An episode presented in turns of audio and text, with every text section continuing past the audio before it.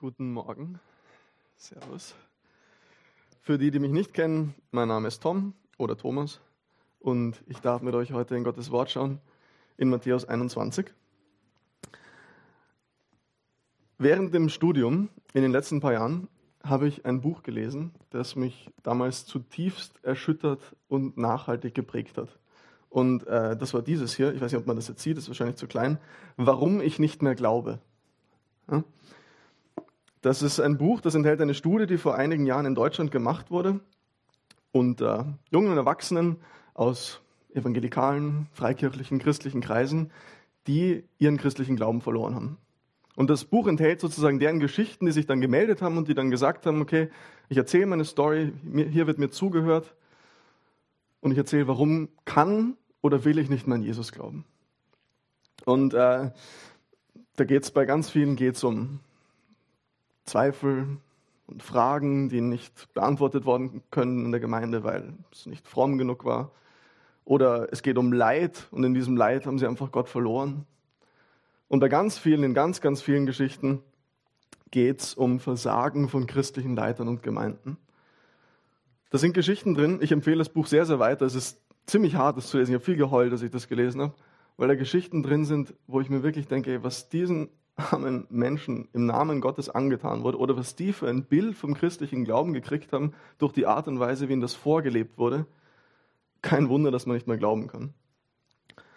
An dieser Stelle ganz kurz, aus meiner Sicht, Glaube und Zweifel, das gehört absolut zusammen. Ein mündiger Glaube, ein erwachsener Glaube, der hält kritisches Hinterfragen absolut aus. Es gibt keine Frage, die man nicht stellen darf. Und deshalb, wenn du hier bist und du Fragen an deinen christlichen Glauben hast, also du Skeptiker bist und mitgebracht wurdest und du dir das Ganze ein bisschen anschaust einmal. Oder du von klein auf christlich erzogen wurdest und du dich fragst, hey, kann das alles wahr sein, was mir von Kindern mitgegeben wurde? Stell diese Fragen. Aber Zweifel und Skeptiker, das ist eine Sache. Eine viel größere Sache, eben in diesen Büchern, ist das Bild, das Menschen von Jesus bekommen haben, durch die Art und Weise, wie seine Nachfolger ihnen den christlichen Glauben vorgelebt haben wenn der christliche Glaube, der eigentlich befreien soll, nicht befreit, sondern einengt. Wenn durch Manipulation, durch Missbrauch, ob das jetzt körperlich ist oder geistlich oder emotional, Menschen im Endeffekt ihre Gottesbeziehung kaputt gemacht wird. Manchmal in den ganz schlimmen Fällen ist Dekonversion, also die Abwendung vom christlichen Glauben, in diesen Geschichten das Einzige, was psychisch hilft, weil die christlichen Leiter, die einem Gott als liebenden Vater nahebringen sollten, in seiner befreienden Liebe ihnen effektiv den Weg dorthin kaputt gemacht haben. Und ich weiß nicht, ob jemand von euch sowas erlebt hat. Das ist teilweise ziemlich extrem und wahrscheinlich nicht, sonst wäre ihr nicht hier. Aber vielleicht im Kleinen. Verletzt durch christliche Leiter oder Gemeinden oder auch einfach desinteressiert am christlichen Glauben, weil die diversen Missbrauchsskandale aus den letzten Jahren und Jahrzehnten oder einfach die Art und Weise, wie du den christlichen Glauben gelebt gesehen hast, die einfach jegliches Vertrauen genommen hat, dass da irgendwas dahinter sein könnte. Falls das so ist, dann möchte ich dir sagen, dass Jesus Missbrauch und Korruption, Manipulation in seiner Gemeinde noch viel mehr verabscheut, als du das je könntest. Jesus hasst es, wenn die Leute, die über seine Gemeinde gesetzt sind, die er über seine Gemeinde setzt, dass sie sich liebevoll und selbstausopfernd um sie kümmern, das nicht tun, sondern ihnen vielleicht sogar Unrecht in seinem Namen tun. Und woher weiß ich das? Wegen dem Text, den wir heute lesen. Und ich möchte, dass ihr, wenn ihr eine Bibel mit habt, ermutige ich euch, die mit mir aufzuschlagen in Matthäus Kapitel 21. Oder falls ihr ein Handy dabei habt, Matthäus Kapitel 21, die Verse 12 bis 22 werden wir, heute, werden wir uns heute anschauen. Und ich werde sie aus der neuen Genfer Übersetzung vorlesen. Matthäus 21, die Verse 12 bis 22. Und dort heißt, Jesus ging in den Tempel und er wies alle hinaus, die dort Handel trieben oder etwas kauften. Er warf die Tische der Geldwechsler und die Sitze der Taubenverkäufer um und sagte zu ihnen, es heißt in der Schrift, mein Haus soll ein Haus des Gebets sein. Ihr aber macht eine Räuberhöhle daraus. Während er im Tempel war, kamen Blinde und Lahme zu ihm und er heilte sie. Aber die Wunder, die er tat und der Jubel der Kinder, die im Tempel riefen, gepriesen sei der Sohn Davids, erregten den Unwillen der führenden Priester und der Schriftgelehrten. Hörst du eigentlich, was sie da rufen? sagten sie zu ihm. Gewiss, erwiderte Jesus. Habt ihr nie das Wort gelesen, unmündigen und kleinen Kindern hast du dein Lob in den Mund gelegt? Damit ließ er sie stehen, verließ die Stadt und ging nach Bethanien. Dort übernachtete er. Als Jesus früh am nächsten Morgen nach Jerusalem zurückkehrte, hatte er Hunger. Und als er am Straßenrand einen Feigenbaum sah, ging er hin, fand aber nichts als Blätter daran. Da sagte er zu dem Baum, nie wieder sollst du Früchte tragen. Und augenblicklich verdorrte der Baum. Die Jünger sahen es voller Staunen. Wie konnte der Feigenbaum so plötzlich verdorren? fragten sie.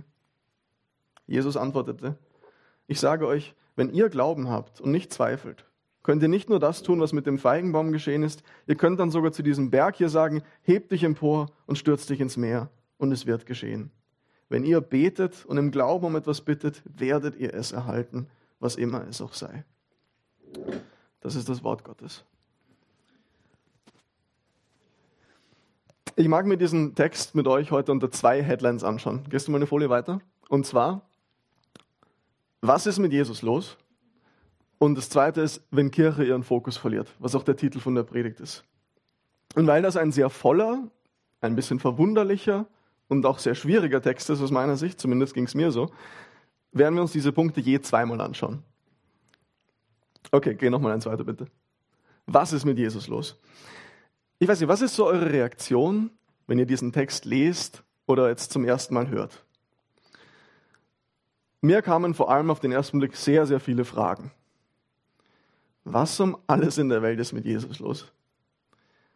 Was ist das bitte für eine komische Geschichte? Auf der einen Seite eskaliert er komplett im Tempel, macht eine Riesenszene, passt nicht so ganz in das ruhige, sanftmütige, freundliche, geduldige Bild, das wir sonst von Jesus haben, gell? Und auf der anderen Seite, und irgendwie diese Geschichte ist dann noch viel komischer, oder? Was um alles Willen hat es mit dem Feigenbaum auf sich? Ist Jesus einfach mit dem falschen Fuß aufgestanden und er lässt dann halt seinen Frust an einem Baum aus, der eigentlich nichts dafür kann, weil es ihm halt schon bis hierher steht und das halt noch den letzten Tropfen da gibt? Übrigens, wenn wir die Parallelstelle in Markus 11 dazu lesen, dann wird das Ganze noch viel komischer. Weil Markus schreibt dann dazu, er fand nur Blätter an dem Baum, weil es nicht die Zeit für Feigen war. Hä? Was ist hier los? Und vielleicht noch viel wichtiger, was bitte hat so eine komische Geschichte mit dir und mir 2000 Jahre später in Wien zu tun? Ziemlich viel. Aber dazu kommen wir ein bisschen später. Nach dieser anfänglichen Verwunderung und dieser Erstreaktion würde ich sagen, schauen wir nochmal näher hin und versuchen das Ganze ein bisschen zu entpacken. Was ist so der Kontext hier? Die Tanja hat es schon ein bisschen angesprochen. Der Ewald hat in letzten, letzte Woche in der letzten Predigt die Verse davor gemacht, wo Jesus am Vortag nach Jerusalem eingezogen ist als König auf einem Esel. Und er hat mit diesem Einzug ganz bewusst eine Prophezeiung aus dem Alten Testament erfüllt damals, gell? haben wir gehört. Wo es hieß, dass der versprochene König, der eines Tages kommen sollte, der das Land Israel endlich von den Römern, von den Nationen, von den Besatzern befreien sollte, so haben sie gedacht, dass der auf einem Esel nach Jerusalem einzieht. Und wir haben letzte Woche gehört, die Leute, die jubeln Jesus zu als Sohn Davids, als eben dieser versprochene König, als dieser Messias. Übrigens, die Predigt von letzter Woche kannst du gerne auf unserer Website nachhören, falls du sie noch nicht gehört hast, oder auch auf unserem Spotify-Podcast Predigten aus der Evangeliumsgemeinde. Es muss damals eine unfassbar aufgeladene und erwartungsvolle Stimmung in Jerusalem geherrscht haben. Es war Passafest, eines der höchsten Feste im gesamten jüdischen Jahr. Und zu diesem Fest sind Pilger aus aller Welt gekommen, aus der damals bekannten Welt gekommen, um in Jerusalem Passa zu feiern und zu opfern. Man kann sich das ungefähr so vorstellen, wie heute die muslimische Hajj nach Mekka, wo diese kleine Stadt Mekka für eine Woche von einer Vielzahl an Leuten um ein Vielfaches ansteigt, die Einwohnerzahl, und aus allen Nähten platzt. Das war damals in Jerusalem genauso. Und deshalb mussten die meisten Pilger auch außerhalb der Stadt, in den Vororten sozusagen übernachten. Und die sind dann tagsüber in Jerusalem gewesen, abends, bevor die Stadttore geschlossen wurden, raus und dann am nächsten Tag wieder rein. So wie auch Jesus und seine Jünger, der in Bethanien, das ist ein Ort ganz in der Nähe, übernachtet. Und Jesus kommt jetzt am Morgen wieder in diesen Tempel und wir lesen in Vers 12, dass er alle hinauswies, die dort Handel trieben oder etwas kauften. Er warf die Tische der Geldwechsler und die Sitze der Taubenverkäufer um und er sagte zu ihnen, es heißt in der Schrift, mein Haus soll ein Haus des Gebets sein, ihr aber macht eine Räuberhöhle daraus. Warum tut er das? Gehen nochmal eins weiter. Was wir an dieser Stelle hier sehen, ist, was passieren kann, wenn Kirche ihren Fokus verliert. Und wenn Kirche ihren Fokus verliert, dann muss Jesus in ihr aufräumen, sonst stirbt sie. Wenn Kirche ihren Fokus verliert, muss Jesus in ihr aufräumen, sonst stirbt sie. Ich habe schon gesagt, es war eben Passafest. Die Stadt war vollgepackt mit Pilgern aus aller Welt. Die Menschen kamen aus der gesamten damals bekannten Welt, um Jerusalem zu Gottesdienst zu feiern und dem Gott Israels zu opfern und ihn anzubeten. Nur wenn man von weit her anreiste, dann war es nicht möglich, dass man auf diese Reise ein Opfertier, das man dann in Jerusalem darbringen wollte, mitbrachte. Das ging nicht. Aus diesem Grund gab es ganz praktisch die Möglichkeit, direkt dort in Jerusalem so ein Tier zu kaufen. Außerdem war zum Passafest die alljährliche Tempelsteuer für alle Juden fällig. Alle Juden mussten damals einmal im Jahr, damit der gesamte Tempelbetrieb erhalten werden konnte, damit das finanziert werden konnte, zum Passafest die Tempelsteuer verrichten. Und diese Tempelsteuer musste in tyrenischer Währung gebracht werden. Das war damals eine besonders stabile und besonders sichere Währung und deshalb wurde das in tyrenischer Währung gebracht. Nun, wenn jetzt die Leute aus der gesamten damals bekannten Welt kommen und alle diese Tempelsteuer darbringen wollen, dann braucht es Geldwechsler, damit es möglich war, dass halt alle in der richtigen Währung diese Tempelsteuer darbringen. Sprich, diese Händler und diese Geldwechsler, die waren eigentlich essentiell für die Gottesdienstausübung, damit das Passafest überhaupt ablaufen konnte. Was war dann Jesus sein Problem damit? Der Tempel, der war damals in verschiedene Höfe unterteilt. Ich habe euch mal eine Grafik hier mitgebracht. Das ist ein Modell vom Tempel, wie er damals wahrscheinlich ungefähr ausgesehen hat. Und der äußerste Hof, dieser große äußere Hof, der von diesen Säulengängen da umrahmt wird, das war das mit Abstand größte Gebiet. Es sind viele, viele Fußballstadien gewesen, die da hineingepasst haben. Das war riesig. Das war der sogenannte Hof der Heiden. Da durften alle Leute, die nicht Juden waren, die aber in den Tempel gehen wollten, die durften nur in diesen äußeren Bereich hineingehen. Und dann gab es den nächsten Hof, das war der Hof der, der Hof der Frauen, da durften alle Juden hinein, Männer und Frauen. Dann gab es einen weiteren Hof, Hof der Israeliten, nur noch alle jüdischen Männer und so weiter und so weiter, bis zum Allerheiligsten, wo dann nur noch einmal im Jahr der Hohepriester hinein konnte, wie wir es vorhin gehört haben.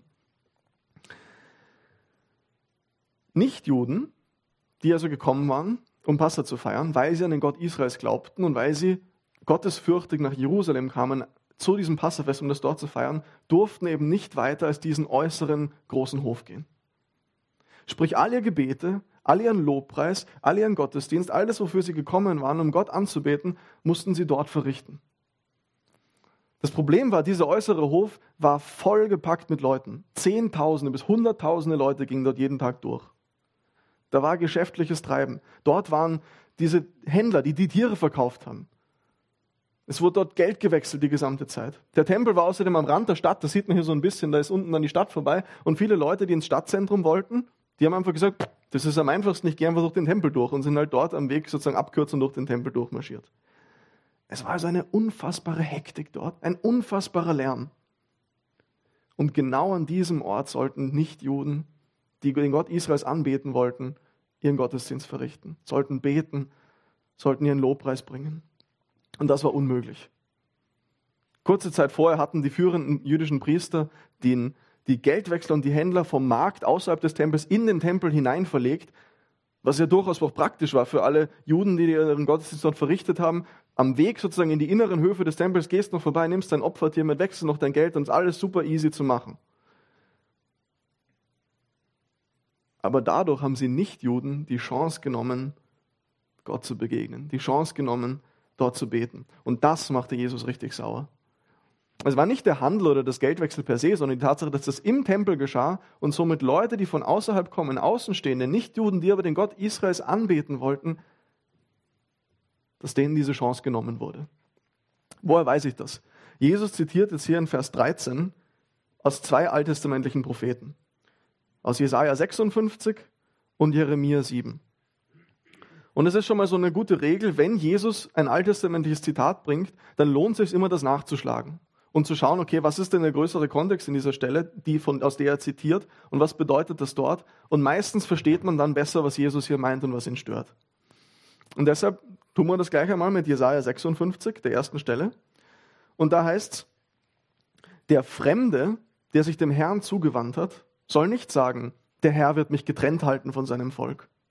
Die Fremden, die sich dem Herrn zugewandt haben, ihm zu dienen und seinen Namen zu lieben, die will ich zu meinem heiligen Berg bringen und will sie erfreuen in meinem Bethaus. Und ihre Brandopfer und Schlachtopfer sollen mir wohlgefällig sein auf meinem Altar. Denn mein Haus wird ein Bethaus heißen für alle Völker. Gott der Herr spricht, ich will noch mehr zu der Zahl derer, die versammelt sind, sammeln. Das waren jetzt Auszüge aus Jesaja 56.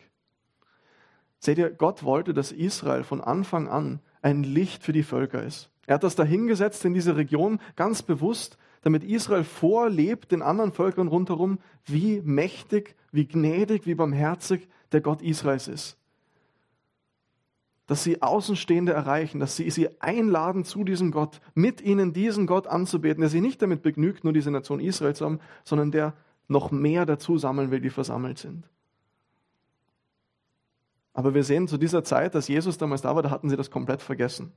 Sie hatten komplett vergessen, dass das Gott wollte, dass sie das tun. Und das hat man zum Beispiel an so Entscheidungen wie dem Tempel hier gesehen, die es eben den Heiden, den Nichtjuden unmöglich gemacht hat, wirklich Gott zu suchen und zu finden. Gehen nochmal eins weiter und dann gleich noch eins. Wir sehen also, wenn Kirche ihren Fokus verliert, dann ist kein Platz mehr für Außenstehende da. Aber das war nicht das Einzige, wo der Fokus nicht gepasst hat. Wenn wir dann weiterlesen, dann sehen wir hier, dass Blinde und Lahme zu Jesus kommen und er heilt sie in Vers 14. Und die Kinder, die dort sind, die sehen das und sie checken, was abgeht und sie jubeln Jesus zu. Gepriesen sei der Sohn Davids, gepriesen sei der kommende König. Aber auch das, das passt den führenden Priestern nicht. Da kommt dieser Mann und er wird verehrt als kommender König, zieht in die Stadt ein, aber anstatt dass er dann die Heiden vertreibt, weiß er sie zurecht, dass die Heiden zu wenig Platz haben. Er stört das Geschehen im Tempel. Und sie sprechen Jesus dann darauf an und sagen, hörst du eigentlich, was sie da rufen? In Vers 16. Und die Implikation ist ganz klar. Bring sie zum Schweigen. Hey, wie kannst du dir als ehrbarer Rabbi anmaßen, dass du so verehrt wirst, dass du diesen Titel, der kommende König, der Messias, Sohn Davids, dass du das annimmst? Und wisst ihr, was ich spannend finde? Jesus, der ist da und heilt Menschen. Es sind Wunder, die geschehen. Da kommen Menschen, die überhaupt keine Hoffnung mehr haben. Menschen, die total eingeschränkt sind, kommen zu ihm und er macht sie gesund. Und das hat er seinen ganzen Dienst schon gemacht. Und die Kinder, die sehen das und die jubeln ihm zu. Und damit haben die führenden Priester ein Problem. Sie haben nichts dazu zu sagen, dass es im Endeffekt, dass der Tempel entweiht wird, dadurch, dass es Heiden unmöglich gemacht wird, Gott anzubeten. Sie haben nichts dagegen zu sagen, dass sie komplett vergessen haben, was Gott eigentlich von ihnen will. Aber was sie stört, ist, dass Jesus dann Wunder tut und dass die Kinder ihm dafür zujubeln. Sie sind so blind. Wenn Kirche ihren Fokus verliert, dann ist sie blind für Gottes Wirken. Und ich komme auf Jesu Antwort für sie dann gleich noch zu sprechen, aber er lässt sie dann stehen und er geht nach Bethanien, gell? wo er übernachtet. Und dann kommen wir zu dieser ganz komischen Begebenheit mit dem Feigenbaum. Jesus, der ist in der Früh nach Jerusalem unterwegs und er hat Hunger und er sieht von weitem einen Feigenbaum voller Blätter und er geht hin, weil er sehen will, ist da Frucht dran, aber es sind keine. Und deshalb verflucht er den Baum. Was ist hier los? Jesus hat nicht einen schlechten Tag und zuckt über eine Kleinigkeit aus, wie wenn ich gestresst bin und dann stirbt mir mein Computer mitten in einer schwierigen, wichtigen Sache ab, weil ich vergessen habe, ihn zu laden. Und meinen Zorn und meinen Frust, den kriegt dann das Buch, was da neben mir liegt, zu spüren, weil ich werfe das durch die Gegend, weil mir alles zu viel, obwohl das gar nichts dafür kann. Nee, was Jesus hier tut, das macht er ganz bewusst. Das ist kein Auszucker, das ist eine Art dargestelltes Gleichnis. Was meine ich damit? Die Sache ist die, es war damals in der Tat nicht Zeit für Feigen. Passa wurde im April gefeiert. Und die Feigen kamen dann im Juni. Aber bei einem Feigenbaum kommen gleichzeitig mit den Blättern im Frühling die Fruchtansätze. Die Blüten, die nicht nach außen gehen bei einem Feigenbaum, wie bei den meisten Blumen so schön sind, sondern die nach innen gerichtet sind, in dieser Knospe drin, in diesem Fruchtansatz. Und die konnte man auch essen. die waren zwar unbefruchtet und nicht süß, sie waren bitter, aber sie waren durchaus genießbar und besonders Arme und Reisende haben die oft gegessen und gepflückt. Aus dem Grund war es vollkommen verständlich von Jesus, wenn er einen Feigenbaum voller Blätter sieht, dass er erwarten kann, dass diese Fruchtansätze da sind und dass man die essen kann. Aber es waren keine da. Und wenn so ein Baum keine solchen Fruchtansätze oder keine solchen Frühfeigen hatte, dann ist es klar, dass er dann das ganze Jahr auch keine Feigen bringen würde. Oder dass er vielleicht sogar krank war und nie Feigen bringen würde. Okay, es war also nicht unberechtigt von Jesus, diese Frühfeigen dort zu erwarten. Aber warum dann dieser Auszucker? Niemand soll jemand von dir Frucht essen.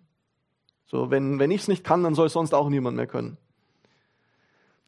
Was Jesus hier macht, das ist eine symbolische, prophetische Aktion. Er macht was, das bewusst Aufsehen und Verwunderung erregt, etwas, das bewusst sozusagen äh, verstört, um Aufmerksamkeit auf seine Botschaft zu richten. Wir können das ein bisschen vergleichen mit so ähm, Extinction Rebellion oder sowas, die Klimaaktivisten, die bewusst eine Aktion setzen, die irgendwas stört und für Aufsehen erregt, um auf die Botschaft den Fokus zu legen. Oder in den 60er Jahren Wiener Aktionismus, gell? so ganz verstörende Aktionen, die eine gesellschaftskritische Botschaft dahinter hatten. Und die Botschaft dieser Handlung, was Jesus hier tut, ist im Licht des Alten Testaments und im unmittelbaren Kontext ziemlich eindeutig. Denn der Feigenbaum und speziell der Feigenbaum ohne Frucht war im Alten Testament ein Symbol für die Nation Israel, das seine Aufgabe vernachlässigt hat, für die Gott es bestimmt hat. Nämlich durch seinen Umgang miteinander zu präsentieren den Völkern rundherum, so ist Gott. Durch die Art und Weise, wie mit Armen und sozial Schwachen und den Ausgestoßenen in der Gesellschaft umgegangen wird. So barmherzig und gnädig und liebevoll ist Gott. Durch die Art und Weise, wie miteinander umgegangen wurde, so ehrlich und gerecht ist Gott und so weiter. Aber wenn wir das Alte Testament lesen, dann merken, die das, merken wir, dass das meistens nicht wirklich funktioniert hat. Und deshalb heißt dann bei den Propheten, die Israel dafür zurechtweisen und an ihre, an ihre Aufgabe erinnern, zum Beispiel beim Propheten Micha in Kapitel 7 spricht Gott, weh mir, denn es geht mir wie denen, die Obst einsammeln, die bei der Weineernte Nachlese halten. Keine Traube gibt es zu essen, keine Frühfeige, nach der doch meine Seele verlangt. Der Getreue ist aus dem Land verschwunden, es ist kein Redlicher mehr unter den Menschen. Und ähnliche Aussagen finden sich beim Propheten Jeremia, beim Propheten Hosea. Und die Botschaft ist immer die gleiche. Der Feigenbaum ohne Frucht ist Israel, der seine Aufgabe vernachlässigt. Nun, dieser spezielle Feigenbaum hier in der Geschichte, der steht voller Blätter da. Er steht in einer Blätterpracht da. Und das bedeutet, von weit weg verspricht er viele Früchte. Aber als Jesus dann näher hingeht und näher hinschaut, merkt er, dass das nur eine äußere Hülle war und es eigentlich keine Früchte da sind. Was ist der unmittelbare Kontext dieser Stelle von dieser Handlung? Die Tempelreinigung. Und wir erkennen schon, wenn wir diese beiden Abschnitte miteinander lesen, 12 bis 17, also Matthäus 21, 12 bis 17 und 18 bis 22, dass Matthäus will, dass wir die miteinander verstehen. Der Aufbau ist sehr ähnlich, wenn wir die parallel zueinander anschauen. Jesus kommt wohin, er sieht was, er macht etwas, Leute reagieren, Jesus sagt noch etwas. Und Jesus richtet jetzt also diesen Baum, weil es nur so von Weitem so aussieht, als hätte er Früchte, aber beim Nähern hin schon keine da sind und nicht irgendeinen Baum, sondern einen, der Symbol für die Nation Israel gilt. Und der unmittelbare Kontext macht klar, er spricht damit den Gottesdienst Israels im Tempel an, den leeren Gottesdienst im Tempel, wo von außen hektisches Treiben herrscht, wo Passefest ist, wo es aussieht, als wäre wär alles super. Hunderttausende Leute sind im Tempel und beten sozusagen Gott an, wenn man von Weitem drauf schaut. Aber wenn man dann näher hinschaut, wenn Jesus dann näher hinkommt, dann sieht er, Israel vernachlässigt seine Aufgaben. Die Menschen, die Gott suchen, die sind ihnen egal. Für Gottes Wirken direkt unter ihrer Mitte haben sie keinen Kopf. Jesus, Gott selbst unter ihnen, wird nur als Störenfried wahrgenommen, der beseitigt werden muss. Das heißt im Endeffekt, ihre Gottesbeziehung ist alles andere als okay. Und ihr Gottesdienst, und mag er noch so schön sein und imposant sein, bringt bei genauem Hinschauen keine Frucht. Er ist wertlos und zieht Gottes Gericht auf sich. Wenn Kirche ihren Fokus verliert, dann sind alle noch so schönen Gottesdienste wertlos. Okay, mit dieser Hintergrundinformation wollen wir uns jetzt nochmal die Frage stellen, was ist mit Jesus los? Was ist mit Jesus los? Und was hat das alles mit uns im 21. Jahrhundert in Westeuropa zu tun? Hat er einfach einen schlechten Tag? Zuckt er einfach grundlos aus? Nein. Was er tut im Tempel und auch mit dem Feigenbaum, sind symbolische, prophetische Handlungen. Und das direkt an den Anschluss symbolischen, des symbolischen Einzugs nach Jerusalem. Jesus kommt als König in die Hauptstadt auf einem Esel in Erfüllung von Sacharja 9,9. Er kommt in den Tempel mit einer Autorität, als wäre es sein eigenes Haus. Und dann urteilt er über die Art und Weise, wie die religiösen Führer Israels ihre Pflichten vernachlässigen. Und er spricht ein symbolisches Gerichtsurteil über Israel, da diese wie ein kranker Feigenbaum keine Frucht bringen. Nun eine ganz logische Frage, die an dieser Stelle zu stellen ist, und wir werden dann sehen, dass die führenden Priester genau diese Frage auch stellen werden, darf er das? Und es ist eine berechtigte Frage, oder? Wer kann sich anmaßen, an einem der höchsten Festtage, in der höchsten, einer der höchsten Festwochen des gesamten Jahres, in den zentralen Ort des Kultes zu kommen, in den Tempel, und mit so einer Autorität aufzutreten und zu sagen, wie es lang zu gehen hat. Wer hat denn Autorität im Tempel? Im Endeffekt die führenden Priester und der hohe Priester. Die waren es ja, die diese Genehmigung auch ausgestellt haben, die, dass die Händler und die Geldwechsler da in den, in den Tempel reinkommen so, konnten. Bei denen musste man dafür ansuchen. Aber Jesus, der maßt sich an, über diese Autorität zu stehen. Und wer steht höher als der hohe Priester im, im Tempel? Nur einer, und das ist Gott selbst, genau. Und hier kommen wir jetzt dann zu einem ganz, ganz, ganz entscheidenden Punkt. Hannah hat das vorhin schon so angesprochen. Wenn man Menschen heute fragt, was sie von Jesus halten, dann kommen meist Sätze wie, hey, das war ein weiser Mann, ein Revolutionär, einer, der sich um die sozial Schwachen gekümmert hat, einer, der sich eingesetzt hat für die Armen in der Gesellschaft und der dann von der Elite hingerichtet wurde, weil er halt so viel Aufsehen erregt hat. Und das ist alles richtig. Und er wird dann meist neben anderen und wichtigen, einflussreichen Menschen in der Geschichte genannt, also Times Top 100 Most Influential People of All Time. Buddha, Sokrates, Jesus Christus, Gandhi, Martin Luther King, äh, Isaac Newton und so weiter und so weiter. Das Problem ist nur, was Jesus hier von sich behauptet und die Art und Weise, wie er hier auftritt, lässt für diese Option eigentlich keinen Spielraum offen. Was meine ich damit? Ich illustriere das an einer Geschichte aus meinem eigenen Leben. Fast heute auf den Tag genau vor vier Jahren, gestern mal eine Folie weiter, bin ich äh, nach Deutschland gefahren. Ähm, Stefan kennt ihr, ich bin da hinten im Zug, bin ich nach Deutschland gefahren für mein Studium. Ja? Und ich hatte am nächsten Tag in der frühen Termin, also bin ich mit dem Nachtzug hingefahren. Und diese Nachtzugfahrt war eine der komischsten Erlebnisse, die ich je in meinem Leben hatte.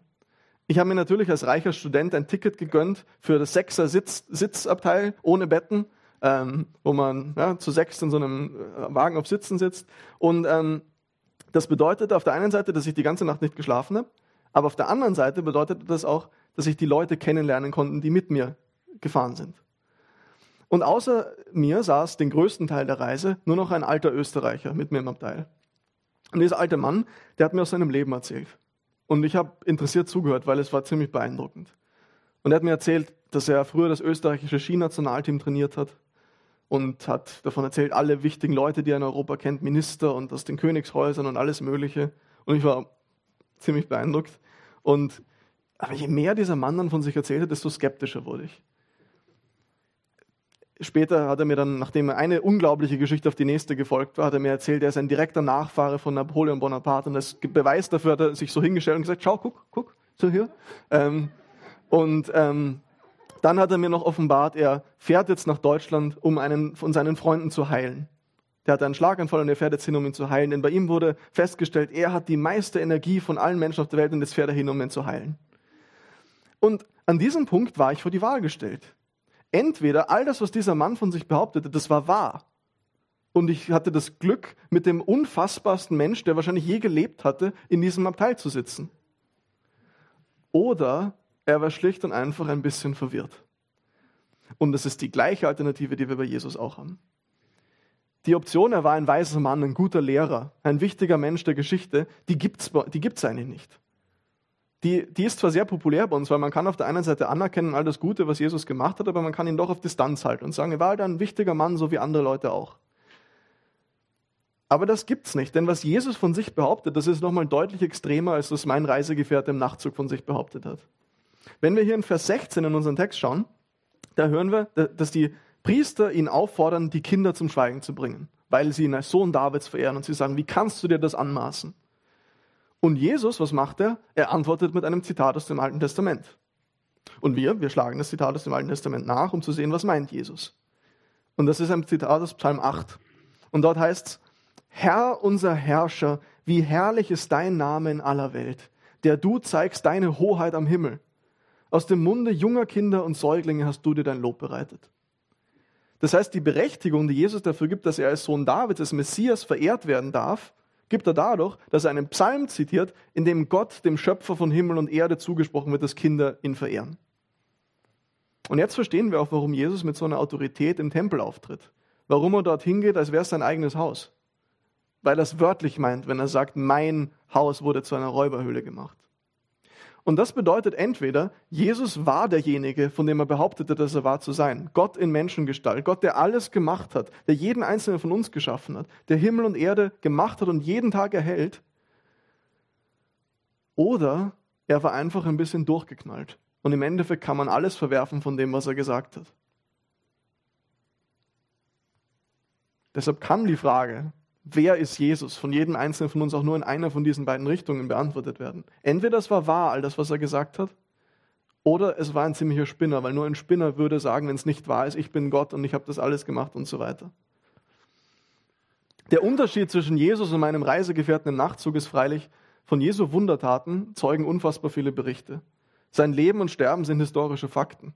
Und seine Auferstehung ist die einzige Erklärung dafür, dass eine Handvoll Fischer diese Botschaft im gesamten römischen Reich danach verbreitet hat. Was hat all das mit uns zu tun? Ich glaube sehr viel. In der Einleitung habe ich davon gesprochen, dass es, wie es heutzutage oft vorkommt, dass Menschen durch christliche Leiter verletzt werden. Ja? Dass im Namen Gottes sie vielleicht sogar an ihrem Glauben gehindert werden. Christen, die verlieren oft den Fokus. Die Kirche, die Gemeinschaft von uns Christen, verliert oft den Fokus. Und meist, wenn Kirche den Fokus verliert, dann leiden am allermeisten die, um die sie sich eigentlich kümmern sollte. Und aus diesem Grund möchte ich mir die drei Punkte, die wir in diesem Text dazu gesehen haben, wenn Kirche ihren Fokus verliert, nun nochmal anschauen mit euch. Wir haben gesehen, wenn Kirche ihren Fokus verliert, geh nochmal eins weiter. Danke, danke, habe ich vergessen, danke, noch eins weiter. Und noch eins. Super. Wir haben gesehen, wenn Kirche ihren Fokus verliert, ist kein Platz für Außenstehende da. Jesus, der hat im Tempel aufgeräumt, weil die führenden Priester vergessen haben, wozu Gott sie bestimmt hatte, Israel. Weil sie vergessen hatten, dass Gott wollte, dass sie es anderen möglich machen, von außen zu Gott zu kommen, sie einzuladen und in Beziehungen mit Gott zu ermöglichen. Sie waren nur nach innen gerichtet. Es ging nur darum, den Juden zu ermöglichen, schöne und einfache Gottesdienste zu feiern. Am Weg in den Tempel nimmst noch dein Opfertier mit, dann nimmst noch dein Geldwechsel, alles Drive-Thru sozusagen am Weg in den Tempel, kannst alles machen aber sie haben komplett vergessen, dass der Fokus eigentlich nach außen gerichtet sein sollte. Und das zog Gottes Gericht auf sich. Und ich denke, das tut es heute auch noch. Ich glaube, Gott richtet schlechte Gemeinden und Gottesdienste. Was meine ich damit? Es geht nicht um die Qualität von der Musik, es geht nicht um die Qualität vom Kaffee nach dem Gottesdienst oder was auch immer. Es geht darum, wie drückt sich in unseren Gemeinden dieser Fokus für die Außenstehenden aus? Wie sehr machen wir es Leuten von außen möglich, Gott zu finden? Wie sehr hat das Priorität? Oder wie sehr sind wir eigentlich nach innen gerichtet und es geht nur darum, unsere eigenen Bedürfnisse zu stellen, für uns die schönsten Gottesdienste und die einfachsten und bequemsten Gottesdienste zu machen. Unsere Gemeinden, die müssen nach außen gerichtet sein. Sie müssen ein Herz für die Gesellschaft, für die Community rundherum haben. Und wir müssen dann uns ausstrecken, Menschen zum Glauben einzuladen und unsere Gottesdienste so zu gestalten, unseren Internetauftrag, unsere Medienarbeit und so weiter so zu gestalten, dass es Menschen von außen möglich gemacht wird zu kommen. 2008 hat Christine Alisch eine Studie gemacht zu freikirchlichen Gemeinden in Wien. Und sie hat damals herausgefunden, dass es in Wien eigentlich zwei Typen von freikirchlichen Gemeinden gibt. Einen nach außen gerichteten und einen nach innen gerichteten. Und in diesen nach innen gerichteten merkt sie an, dass Besucher kaum beachtet werden, die Gottesdienste für Leute, die nicht christlich aufgewachsen sind, eigentlich unverständlich sind. Man spricht Bibeldeutsch, man erklärt nicht, warum eigentlich was wie gemacht wird. Es gibt sehr wenig Online-Präsenz und die Leute im Viertel rundherum wissen eigentlich gar nicht, dass diese Gemeinde da ist. Die wissen eigentlich gar nicht, dass es diese Gemeinde gibt. Weil nicht in die Community investiert wird. Und wisst ihr was? Ich glaube, dass solche Gemeinden von Jesus auch nicht das positivste Urteil erhalten würden. Vielleicht wird das ähnlich aussehen wie das, was er damals im Tempel da gemacht hat. Es ist sicher vielleicht theologisch richtig, was gepredigt wird. und vieles andere läuft gut, aber der Fokus nach außen für die Community, die Mission, die Gesellschaft, der fehlt. Freunde, habt ihr gute Freundschaften zu Nichtchristen? Sind wir als Gemeinde bereit, in die Community hier zu investieren und nach außen zu gehen? Sind wir bereit, unsere Gottesdienste so zu gestalten, dass Außenstehende gern kommen und sich wirklich willkommen fühlen? Dass sie die Möglichkeit haben, mit Skepsis zu kommen, Fragen zu stellen auf ihrer Suche nach Gott. Ist Platz für Außenstehende in unserer Gemeinde? Das Zweite, was wir gesehen haben, war, wenn Kirche ihren Fokus verliert, ist sie blind für Gottes Wirken. Ich bin kein Prophet und deshalb weiß ich nicht, wo Gott jetzt hier in Wien am Wirken ist. Ich hoffe bei uns auch. Aber ich glaube, dieser Punkt, dieses Blindsein von den Schriftgelehrten für Gottes Wirken mitten unter ihnen, das kann auch unsere Warnung sein, ehrlich die Augen aufzumachen und uns zu fragen, wo wirkt Gott gerade? Und haben wir den Blick dafür? Welche Gruppen in der Gesellschaft sind besonders offen für den christlichen Glauben? Damals waren es die sozial Schwachen, die Randgruppen, die Lahmen und die Blinden, die gekommen sind. Hier in unserer unmittelbaren Umgebung am Hauptbahnhof gibt es sehr viele Randgruppen, sehr viele sozial Schwache. Haben wir den Blick für sie? Oder ein anderes Beispiel, stellt euch vor, es gibt eine Gemeinde in Wien, die haben großartige diakonische Arbeit, großartige Connections zur Community, großartig die Möglichkeit, Leute in den Gottesdienst einzuladen und die Leute sind dort und kommen zum Glauben, aber sie ist halt ein bisschen liberal. Und meistens predigen Frauen dort und vielleicht haben sie in vielen anderen Bereichen eine andere theologische Meinung als wir. Aber wären wir trotzdem bereit, demütig von ihnen zu lernen, in dem, was sie gut machen? Lass uns offene Augen halten für Gottes Wirken in dieser Stadt, auch wenn es vielleicht an den Orten ist, wo es unerwartet ist oder die Orte sind, wo wir nicht unbedingt hingehen wollen als allererstes. Und das Dritte war, wenn Kirche ihren Fokus verliert, sind alle noch so schönen Gottesdienste wertlos. Uns ist allen klar, Gemeinde, das ist viel mehr als Gottesdienst am Sonntag. Das ist uns allen klar. Aber trotzdem, lasst uns auch diese Stelle eine Warnung sein, zu sagen, gute Gottesdienste, das ist eins. Aber was ist, wenn jemand unsere Gemeinde näher anschaut? Was ist, wenn jemand näher hinschaut, wirklich? Wie sieht es dann in den Beziehungen untereinander aus? Wie sieht es im Gebet aus? Wie sieht es mit unserer Liebe und unserem Dienst für die Nächsten rundherum aus? Versprechen wir, wenn man uns von außen ansieht, wenn man in den Gottesdienst kommt, den Livestream guckt oder Fotos auf der Website ansieht, etwas anderes, als was man dann findet, wenn man näher hinschaut? Ich komme zum Schluss. Ich weiß, ich rede schon ziemlich lang. Danke, dass ihr mir bis hierher gefolgt seid. Den Aufmerksamen unter euch ist vielleicht aufgefallen, dass ich noch nichts zu den Versen 20 bis 22 gesagt habe. Das liegt zum einen daran, dass dieser Text so voll ist und ich nicht eine Stunde lang predigen will. Und auf der anderen Seite auch daran, dass ich diese Verse echt schwer finde. Ein Berg, der ins Meer geworfen wird, die Zusage, dass jedes Gebet, das wir im Glauben sprechen, erhört wird. Ich habe auch hier ziemlich viele Fragen. Ich mag nur ganz kurz noch einen Gedanken dazu aufgreifen. Wenn Jesus hier den Jüngern sagt, ihr könnt zu diesem Berg sagen, heb dich empor und stürz dich ins Meer in Vers 21, dann musste er mit diesem Weg, mit diesem Berg am Wege nach Jerusalem in diesem Kontext den Tempelberg gemeint haben. Und wie, wie an anderen Stellen deutet er auch hier an, dass dieser Tempel bald zerstört werden würde. Und das geschah dann 70 nach Christus. Und mit dieser Aktion, als der Tempel zerstört wurde, hat sich der jüdische Glaube nachhaltig verändert. Denn der Tempel, der, der Ort, wo Menschen Gott begegnen konnten, der Ort, wo Vergebung für Schuld durch Opfer geschah, der war zerstört. Und ich denke, es ist kein Zufall, dass Jesus diese Aussage zu den Jüngern macht, kurz nachdem er selbst im Tempel die Handlungen dort symbolisch unterbrochen hat. Von nun an ist nicht mehr der Tempel der Ort, wo man Gott begegnet, sondern Glaube und Gebet, wie es dann in Vers 22 heißt. Gell? Von nun an sind nicht mehr Opfer, die gebracht werden, jedes Jahr, was die Beziehung zu Gott ermöglicht. Weil das eine letzte Opfer, auf das das gesamte Opfersystem hingedeutet hat, da ist. Jesus ist da. Und er wird einige Tage später, am Tag der Schlachtung des Passalams, als letztes Passalam hingerichtet. Das Problem, das der gesamte Tempelkult ausgedrückt hat im Alten Testament und das sich auch durch den Aufbau vom Tempel, wie wir ihn vorhin gesehen haben, ausgedrückt hat, durch diese verschiedenen Höfe und immer weniger durften hin, immer weiter. Und dort, wo Gott war, da waren viele Höfe davor gewesen und da durfte nur der Hohepriester einmal im Jahr hin und davor ein dicker Vorhang und viele Mauern. Das Problem war, wie können zerbrochene, wie können sündige, wie können fehlerhafte Menschen mit diesem heiligen Gott Beziehung haben? Und als Jesus stirbt, reißt der Vorhang im Tempel, der das Allerheiligste trennt, von oben bis unten durch. Von nun an kann jeder zu Gott kommen. Und Gott will, dass jeder kommt. Alle sollen kommen. Alle Ethnien, alle sozialen Schichten. Alle. Da Jesus die Trennung zwischen Gott und Mensch beseitigt hat. Und deshalb schickt Jesus dann seine Jünger in die Welt, um an dieser Sammlung teilzunehmen, mit dieser Botschaft, dass sie dazu einladen und sagen, Gott will, dass jeder kommt. Jeder kann kommen, der mag. Gemeinschaft mit Gott ist möglich. Und es ist auf diesem Weg, dass er ihnen die Zusage mitgibt, alles, was ihr im Glauben bittet, werdet ihr erhalten. Ich werde mächtig unter euch wirken, wenn ihr euch an meiner Mission beteiligt, an meiner Sendung, an meiner Sammlung beteiligt, Menschen zu mir zu rufen. Dann werde ich mächtig unter euch wirken. Mächtiger als das mit diesem Feigenbaum da war. Und liebe Evangeliumsgemeinde, diese Zusage, die gilt auch uns.